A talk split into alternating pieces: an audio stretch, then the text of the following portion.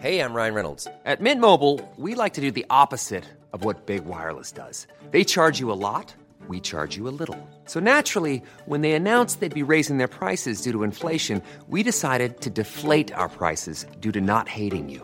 That's right. We're cutting the price of Mint Unlimited from $30 a month to just $15 a month. Give it a try at mintmobile.com slash switch. $45 upfront for three months plus taxes and fees. Promo rate for new customers for limited time. Unlimited more than 40 gigabytes per month. Slows. Full terms at mintmobile.com.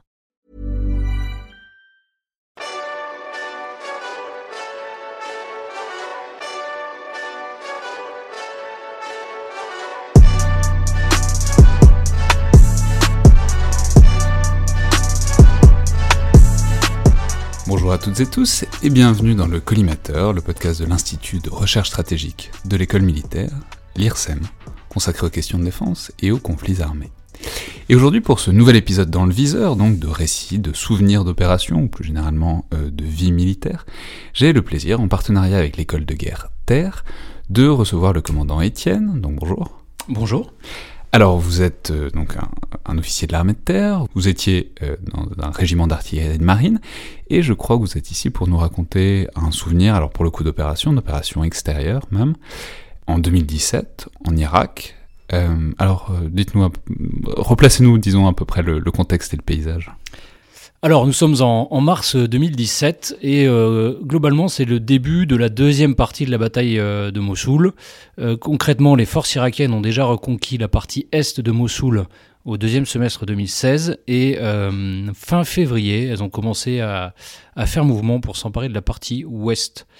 Et donc à l'époque, je suis le, commandant d'unité de la première batterie du 11e régiment d'artillerie de marine et je suis projeté, je, relève euh, le régiment qui avait, euh, qui avait ouvert la mission. Euh, et donc j'arrive sur le théâtre en janvier, euh, nous, nous les relevons sur place, et puis donc nous sommes euh, prêts à, à appuyer les forces irakiennes dans leur combat contre Daesh. Alors, les forces irakiennes, simplement pour qu'on comprenne, pour qu'on replace, est-ce que c'est les forces kurdes, donc comme on en a parfois parlé, est-ce que ce sont les forces de, des armées, euh, disons, officielles légitimes de l'État irakien qui, sont ces gens que vous appuyez, euh, dont vous faites l'appui-feu, quoi? Ah, Alors on fait l'appui-feu au profit des euh, forces irakiennes, hein, qui sont aux ordres du gouvernement fédéral de l'Irak. et qui sont euh, appuyées par une coalition, une coalition internationale qui regroupe plusieurs dizaines de pays, hein, une grosse coalition, euh, mais avec assez peu de, pays qui participent aux actions cinétiques, donc aux actions de, frappe. Et, euh, et donc la France est le seul pays avec les États-Unis à mettre euh, de l'artillerie au sol à cette époque. Donc l'artillerie, on va le redire clairement, enfin c'est des gros canons, c'est ce qu'on appelle les canons César, ce sont des grosses batteries de canons qui tirent à... Ah justement, qui tirent à combien? C'est-à-dire vous êtes placé où par rapport à Mossoul? Alors, on est placé au nord-ouest de Mossoul, euh, à, plusieurs dizaines de kilomètres, et globalement, le, canon César, donc il tire à une quarantaine de kilomètres. L'artillerie, effectivement, sont des gros canons. On peut dire que ce euh, sont des canons qui tirent sur des objectifs qu'ils ne voient pas. Donc, on va tirer sur des coordonnées euh, géographiques qui vont nous être fournies par des capteurs, quels qu'ils soient. Donc les capteurs, ça peut être aussi bien les forces irakiennes au sol, ce qui demande donc un travail de coordination. J'imagine que ça peut être aussi des, des, des forces aériennes qui viennent euh, faire le repérage pour vous.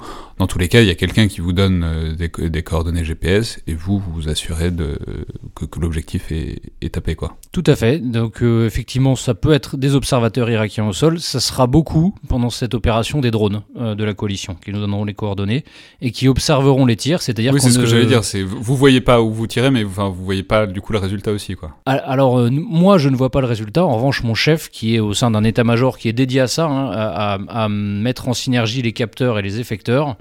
euh, mon chef voit euh, les images puisque dans l'immense majorité des cas, on va, tirer sur des images de drones. Et, tous les tirs vont être observés parce que une des priorités de la coalition, c'est d'éviter ce qu'on appelle de manière un peu froide les dommages collatéraux, concrètement des, pertes chez les civils. Ouais, mais c'est intéressant. Du coup, le, niveau, disons, parce que c'est une chose dont on parle assez régulièrement, le niveau de fusion des données, c'est-à-dire de fusion entre la- partie qui tire et la partie qui observe, elle n'est pas à l'endroit du canon, elle est ailleurs. Il y, a un, autre endroit où tout ça est mis en commun. Tout à fait. Alors dans l'artillerie, euh, l'artillerie c'est une chaîne hein, concrètement, Euh, et, donc on va séparer euh, globalement là, ce qu'on va appeler l'avant, les, capteurs, donc qui peuvent être des gens au sol ou des drones ou des radars.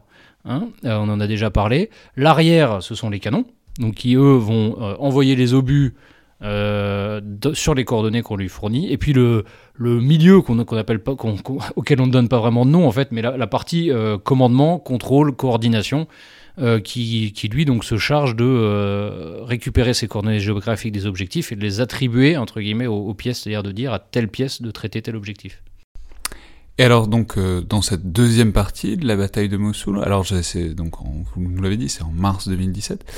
Est-ce que euh, alors j'imagine que c'est une journée particulière que vous voulez nous raconter de de quoi est-ce qu'il s'agit? De quoi est-ce qu'il s'agissait? Ah, Alors ce jour-là, euh, alors bon, tout d'abord, euh, ce qu'il faut souligner, c'est que le fil des événements, je l'aurai plus tard, hein, puisque dans le dans le feu de l'action, et, puis- et puis encore une fois, moi je suis à l'arrière, je tire sur un objectif que je ne vois pas, j'ai assez peu d'informations le jour J. Oui, mais, c'est- du coup Mais- c'est intéressant parce que j'imagine que derrière votre canon, votre batterie de canon, vous devez être en train d'essayer des- de- d'échafauder des, théories pour euh, pour mettre en cohérence toutes les trucs qu'on vous, toutes les ordres qu'on vous donne pour dire bah là on a dû réussir à taper, là on n'a pas dû réussir, non? Alors non, pas vraiment. Glo- Globalement, on essaie d'appliquer. En fait, on essaie d'être le plus rigoureux possible. La- la- encore une fois, c'est une chaîne. Je l'ai déjà dit. Et, et donc, dans une chaîne, les sources d'erreurs peuvent être multiples et peuvent s'additionner. Donc, le but, c'est d'être extrêmement rigoureux, d'avoir un dialogue euh, le, le plus procédurier possible avec euh, tous les éléments de cette chaîne pour éviter les erreurs. Donc, en l'occurrence, le, le jour J, on essaie d'être le plus procédurier Ah, vous voulez dire possible. que moins on parle, euh, moins on a une conversation large et ouverte, et, euh, et moins il y a de risque d'erreur et d'interprétation. Ex- exactement, tout à fait, tout à fait. Et, alors, et puis les échanges sont très euh, numérisés hein. aujourd'hui. il y a beaucoup de choses qui se font par ordinateur, mais, mais là aussi, une, une erreur de frappe humaine est, est très rapide. Donc il y a aussi un dialogue qui s'installe et, et qui doit être le plus normé possible. Voilà. Et donc ce jour-là, on me euh, donc on, est euh, le, le 13 mars matin, on me demande de préparer un tir. Donc je, mon, poste de commandement batterie euh, demande au César de se mettre en place, puisque les canons ne sont pas en permanence prêts à tirer. La, diffusion du terrain ne le permet pas, tout simplement. Donc les canons vont se mettre en place et on nous demande de préparer euh, 72 obus. Donc donc c'est une conso. Alors pourquoi c'est- c'est exceptionnel au sens propre du terme? Parce que c'est une consommation qui est énorme. Euh, dans, notre contexte actuel, dans notre référentiel actuel. Aujourd'hui, on est habitué, enfin moi, je- jeune officier, j'ai fait des conflits de, contre-insurrection où euh, globalement l'ennemi c'est un, groupe d'insurgés très fugaces, etc. Euh, on, va tirer 6-12 obus et, rarement plus. Et là, on me demande, on me demande donc 72 obus. concrètement, c'est des choses qu'on imaginait plus tirer quand on se préparait à faire la grande guerre patriotique face au pacte de Varsovie. Et donc, euh, donc 72 obus, euh, bon, on est surpris, mais on, on, on réfléchit pas. hein, et là, il faut les préparer. Alors, en l'occurrence, Déjà ils- vous les avez alors on les a, on les a. euh, ils sont, euh, en l'occurrence, ils sont prêts, ils sont déconditionnés. On a mis la fusée sur l'obus, parce que la fusée, c'est en quelque sorte le détonateur. Donc quand, quand vous transportez les munitions, vous n'avez vous avez jamais le détonateur sur l'explosif, évidemment. Euh, donc, donc on a, euh, on a globalement, j'avais fixé à 100, on a 100 obus qui sont prêts, hein, donc il n'y a, a pas de problème. Euh, ces obus, il faut quand même les acheminer du, du petit dépôt qui est sur le champ de tir, euh, enfin sur la, position de tir jusqu'aux pièces. Donc ça, c'est à mes soldats de, le faire. Euh, ce, qui, prend un peu de temps, mais bon, globalement, on est prêt. Et puis, quand l'ordre vient de, de tirer, on tire sans aucun problème.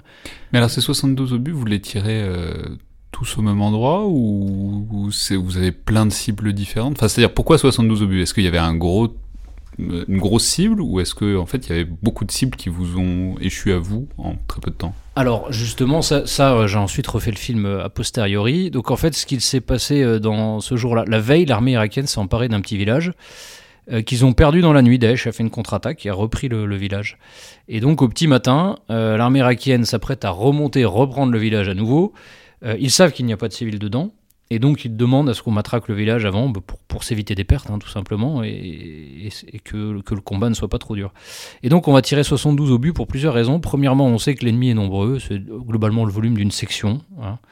Euh, donc quelques dizaines de, de- soldats ennemis, euh, qu'ils sont dans des bâtiments, donc ils sont dans une position qu'on va appeler durcie. Euh, et puis, on va en sont pas dans des petites maisons, euh, enfin que- voilà, qu'il faut, il faut quand même percer euh, du béton quoi. Exactement, exactement. Ils sont protégés. Euh, et puis, euh, et puis on, on va en tirer un certain nombre parce que la- l'artillerie n'est pas une arme qui fait des coups au but. Donc l'artillerie, il y a une dispersion balistique qui est normale, qui, qui est due au, au fait que euh, sur une trajectoire de, de longue de plusieurs kilomètres, euh, aucun obus ne, ne ne subit exactement les mêmes forces et donc n'arrive exactement au même endroit. Oui, parce que rappelons que c'est la différence entre un obus et un missile, qui est que l'obus n'est pas guidé. Exactement. ju- Alors- enfin, en tout il, cas, il n'a- pas de propulsion en cours de trajectoire. voilà. Voilà. Et donc, Donc, c'est- euh, C'est-à-dire que vous pouvez pas mettre un coup de booster pour corriger à gauche ou à droite si jamais il part pas exactement au même endroit. Donc euh, là, un coup de vent, forcément, risque de le déporter. euh, Alors ex- exactement. Il existe des munitions de précision. En l'occurrence, nous, on n'en a pas. Et, euh, euh, et donc, euh, bah, on- en fait, on va tirer des obus pour que ça. Et en fait, la dispersion, elle nous arrange dans ce cas-là, puisqu'elle permet de, que les obus tombent sur une surface. Et donc, cette section de quelques dizaines de soldats ennemis, elle est dispersée dans le village, effectivement. Et donc, en, tirant ces 72 obus, et ben, on, va, on va avoir des obus qui vont tomber globalement sur tout le village et on va pouvoir neut- neutraliser la section ennemie. Et donc, permettre aux Irakiens de reprendre le village sans, sans subir trop de pertes. Voilà, donc nous tirons 72 obus. Et, Ça prend quoi euh, Mais alors, ça prend combien de temps de tirer 72 obus? Alors écoutez, euh, une, une pièce bien entraînée, euh, elle met euh, 10 à 15 secondes entre deux coups. J'ai quatre pièces qui sont en train de tirer. euh, voilà, donc euh, quatre coups toutes les 15 secondes. Euh, bon, ça, prend un certain temps, ça prend plusieurs minutes. Surtout que quand on tire beaucoup, eh ben, on va avoir des petits incidents qui prennent qui sont pas longs à régler, mais, euh, mais qui peuvent rapidement prendre une ou deux minutes à régler, etc. Donc, ouais, on met, on met une dizaine de minutes pour tirer tous ces coups. C'est un effort qui est très intense hein, pour, pour les soldats, puisque, puisqu'il y a quand même une partie de manutention manuelle à faire pour des obus qui pèsent 45 kg chacun. Oui, donc il faut les charger. Euh, quoi. donc il faut, voilà, il faut les charger, exactement. Et puis il faut les charger vite, hein, parce que pour tirer en 10-15 secondes, il faut, euh, il faut que l'équipe soit très rodée, que les gestes soient très automatisés, et puis qu'il ait pas de, qu'on qu'on traîne pas. Alors, euh, question complètement idiote de la part de quelqu'un qui jamais, qui s'est jamais retrouvé de- devant une batterie César, mais ça, ça, ça chauffe pas à un moment? Enfin, c'est- pas un- je- parce que le problème c'est que tout ce qui est en métal chauffe, spécialement quand, quand on tire des choses. Donc il y a, j'imagine que c'est une problématique à gérer aussi. Alors ça, ça chauffe, on n'a pas de, on n'a pas vraiment de restrictions à ce sujet et euh, bon la- la- l'acier euh, du, du tube c'est un acier d'excellente qualité, hein, de, de, de, de- de qualité vraiment hors norme, enfin hors norme, donc euh, donc euh, pas de problème. Euh, en revanche effectivement à la fin à la fin du, du tir, puisqu'en fait on, on retirera 72 autres coups derrière, donc 144 en tout. Euh, je, vais, vais sortir de mon poste de commandement de batterie, voir les canons rentrer, et euh, effectivement, je vois les, tubes qui fument et la, peinture qui cloque sur les, tubes. C'est quelque chose que j'imaginais pas voir. Euh, voilà, et donc on, va nous redemander de tirer 72 autres coups. Je pense que les Irakiens sont, très contents d'être appuyés. Euh, il faut se remettre dans le contexte. hein. la première partie de la bataille de Mossoul, ils ont eu énormément de pertes. Ils sont face à un ennemi qui est très accrocheur, qui est, euh, qui, est très intelligent, hein, qui, a des systèmes de défense avec des pièges, avec des, avec des tunnels pour passer derrière l'ennemi, avec euh, bon. Euh, c'est une bataille qui est très très dure pour les Irakiens. Et, donc là ils voient, ils voient de l'artillerie qui, qui va leur prémâcher le travail, ils sont très contents. Donc ils redemandent 72 coups supplémentaires. Et puis au final on apprendra par la suite hein, qu'ils sont rentrés dans le village sans opposition concrètement. Et donc, donc on, a, on, a, on a bien fait notre travail ce jour-là. Voilà. Et euh, oui, donc vous, vous- en fait, vous, sur le, disons à l'arrière, tout ce que vous pouvez savoir, c'est qu'on vous demande de retirer 72, donc ça doit pas, le travail doit pas être fini, et à la fin on vous demande plus, donc c'est que c'est que c'est bon quoi. Vous vous interprétez les signes. Oui, voilà, on interprète et puis ensuite on attend. euh, alors c'est c'est euh, notre souci permanent, c'est la précision dans l'artillerie, précision toute relative, mais, précision tout de même. Et donc ce qu'on attend surtout, la première chose qu'on attend, c'est de savoir qu'on a bien tiré en place, enfin qu'on n'a pas tiré à côté.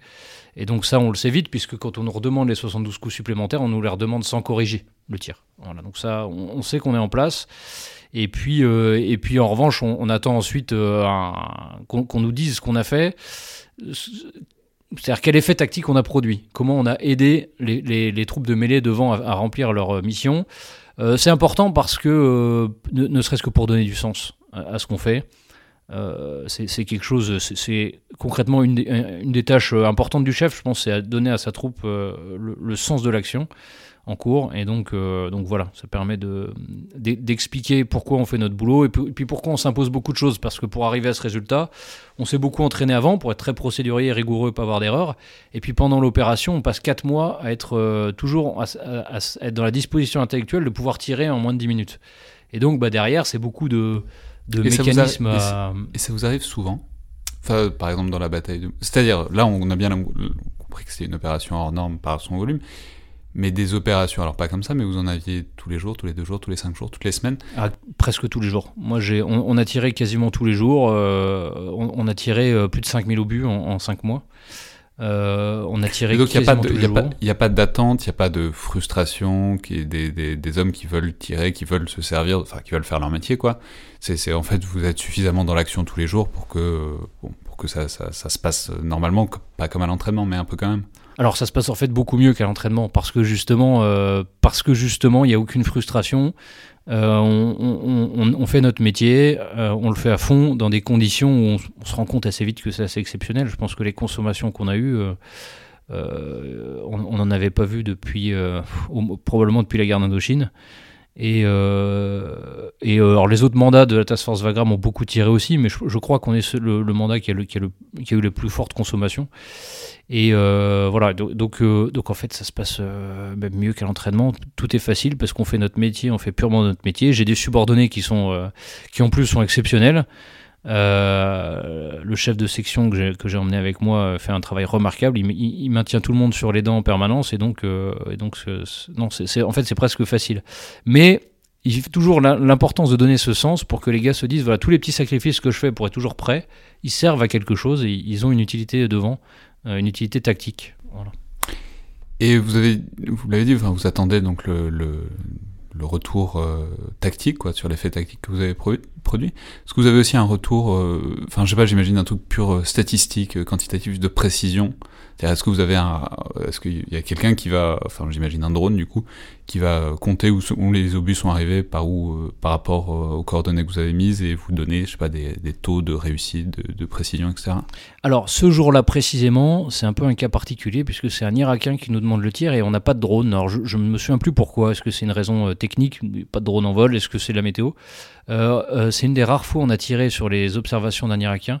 Glo- Globalement, on, ne tirait pas avec les observateurs irakiens euh, si euh, ils n'avaient pas été formés par la coalition avant. Le problème, c'est la formation. Voilà, parce que ça peut aller vite de, donner des mauvaises coordonnées et puis de, tirer sur des civils, sur des troupes amies, etc. En l'occurrence, ce jour-là, ce, ce- ce type-là, cet Irakien-là, il avait été formé par la coalition, les Américains avaient suivi le truc et donc ils lui faisaient confiance. Euh, et- c'est intéressant parce que ça, ça renvoie à toutes les problématiques de coalition qui sont de partage de process, qui sont d'avoir euh, les mêmes langages, les mêmes, euh, les mêmes normes. Et, euh, et on mesure quand il s'agit de se déployer en opération extérieure avec du coup des partenaires toujours très variés, à quel point ça peut, enfin, ça, peut aussi mal se passer, j'imagine. Donc il faut, il faut être aussi restrictif que possible. Alors c'est très vrai. euh, c'est pour ça que globalement, quand on travaille avec nos alliés de l'OTAN, ça se passe assez vite, très bien, puisqu'on a des procédures communes. Euh, il y a tout un travail normatif au sein de l'OTAN. Euh, en revanche, effectivement, avec un, partenaire irakien, euh, on, est moins sûr de nous, et, d'autant plus ce jour-là, on, tire quand même sur un village. Et on n'a pas de vue, on n'a pas d'œil occidental sur ce village. Et, on ne peut pas se permettre d'avoir des pertes civiles. Euh, parce que, premièrement, c'est le droit de la guerre, et, c'est bien normal, et c'est pas du tout ce qu'on cherche. Et puis, deuxièmement, on sait que ça, peut être exploité aussi par Daesh. qui, est très doué pour ça. Donc, concrètement, faut une bonne dose de confiance pour tirer comme ça sur un village sur lequel on n'a pas d'œil occidental. Et euh, votre position, euh, alors euh, à l'arrière, c'est vous qui l'avez dit, est-ce que ça. euh, Est-ce que vous pensez que ça, vous fournit, disons, un état d'esprit différent par rapport au ce que vous avez appelé les troupes de mêlée? C'est-à-dire, est-ce que. euh, ou est-ce que vous avez peur aussi de pouvoir euh, vous faire attaquer vous-même? C'est-à-dire, vous êtes très loin par rapport à la plupart des autres unités. Est-ce que vous, êtes quand même toujours sur le qui-vive ou est-ce que vous êtes un peu plus détendu par rapport à ça et un peu plus, disons, dans les process, dans la précision, etc. Alors, alors, on est bien dans un conflit euh, contre-insurrectionnel. Donc, globalement, il n'y a, a- pas, vraiment de ligne de front. Même si, ce cas particulier de la bataille de Mossoul, en l'occurrence, il y avait euh, une, ligne de front. Mais euh, bon, on, on est à l'abri nulle part. Donc, on est bien dans cette optique-là. Bon, surtout moi, en tant que chef, je ne peux pas me permettre de, de, de baisser la garde euh, et, et de prendre le risque que. que qu'on se fasse attaquer, qu'on se prenne un tir, un tir d'artillerie ennemi, hein, parce que parce qu'en face on a des gens qui sont quand même très compétents et qui, euh, qui savent utiliser leur artillerie. Euh, Ils ont de l'artillerie, ils avaient de la vraie artillerie quand même. alors ils avaient de l'artillerie, ils avaient de l'artillerie qu'ils avaient pris aux forces irakiennes. Ils avaient aussi de l'artillerie artisanale avec des, des trucs assez exceptionnels qu'on peut pas imaginer, euh, des, des trucs bricolés. euh, voilà, c'est- assez bien documenté, mais c'est assez un- assez incroyable de voir tout ce qu'ils ont été capables de faire. Et ils savaient s'en euh, servir, ils savaient être efficaces. Et alors, ils savaient être très efficaces, puisqu'on a même observé euh, des. hum, Enfin, je, je dis on, c'est la coalition, hein, Euh, ils étaient capables de tirer depuis deux endroits différents, donc des pièces éloignées de plusieurs centaines de mètres et qui tiraient sur le même objectif et avec des et synchronisés donc dans l'espace et dans le temps. Donc des, des, procédures qui se font pas comme ça. Donc il y avait euh, de la vraie compétence en face. Et euh, alors donc on, bon, on, on, doit rester sur le qui vive. Et, c'est plutôt comme ça qu'on a l'habitude de travailler en Afghanistan. À partir du moment où on sortait des bases, il fallait, quand même être extrêmement prudent. Euh, en revanche, sur cette opération-là, on est derrière les lignes des forces kurdes hein, qui, qui, avant que les forces irakiennes arrivent dans la région, ont quand même repoussé Daesh sans aller jusqu'à Mossoul. Et, euh, et en, une fois qu'elles ont repoussé Daesh, elles ont, euh, elles ont établi une sorte de ligne de fortification, bon, un remblai hein, concrètement, avec des postes d'observation et des postes de combat. Et on est dans une, globalement dans une ambiance plutôt de, de, de sécurité. Euh, qui, est rassurante. Mais, mais on, bon, baisse pas la garde, hein, globalement. oui, euh, par ailleurs, s'il y a de la contre-artillerie, enfin, s'il y a de l'artillerie ennemie, c'est pas le remblai qui va vous protéger a priori. Et exactement. Et puis, et puis au final, les tirs les plus proches qu'on fera de notre position sont, sont à 5-6 km, donc bon, ça, ça, se fait vite quand même. Donc euh, voilà. Merci beaucoup, commandant Etienne. Merci à vous.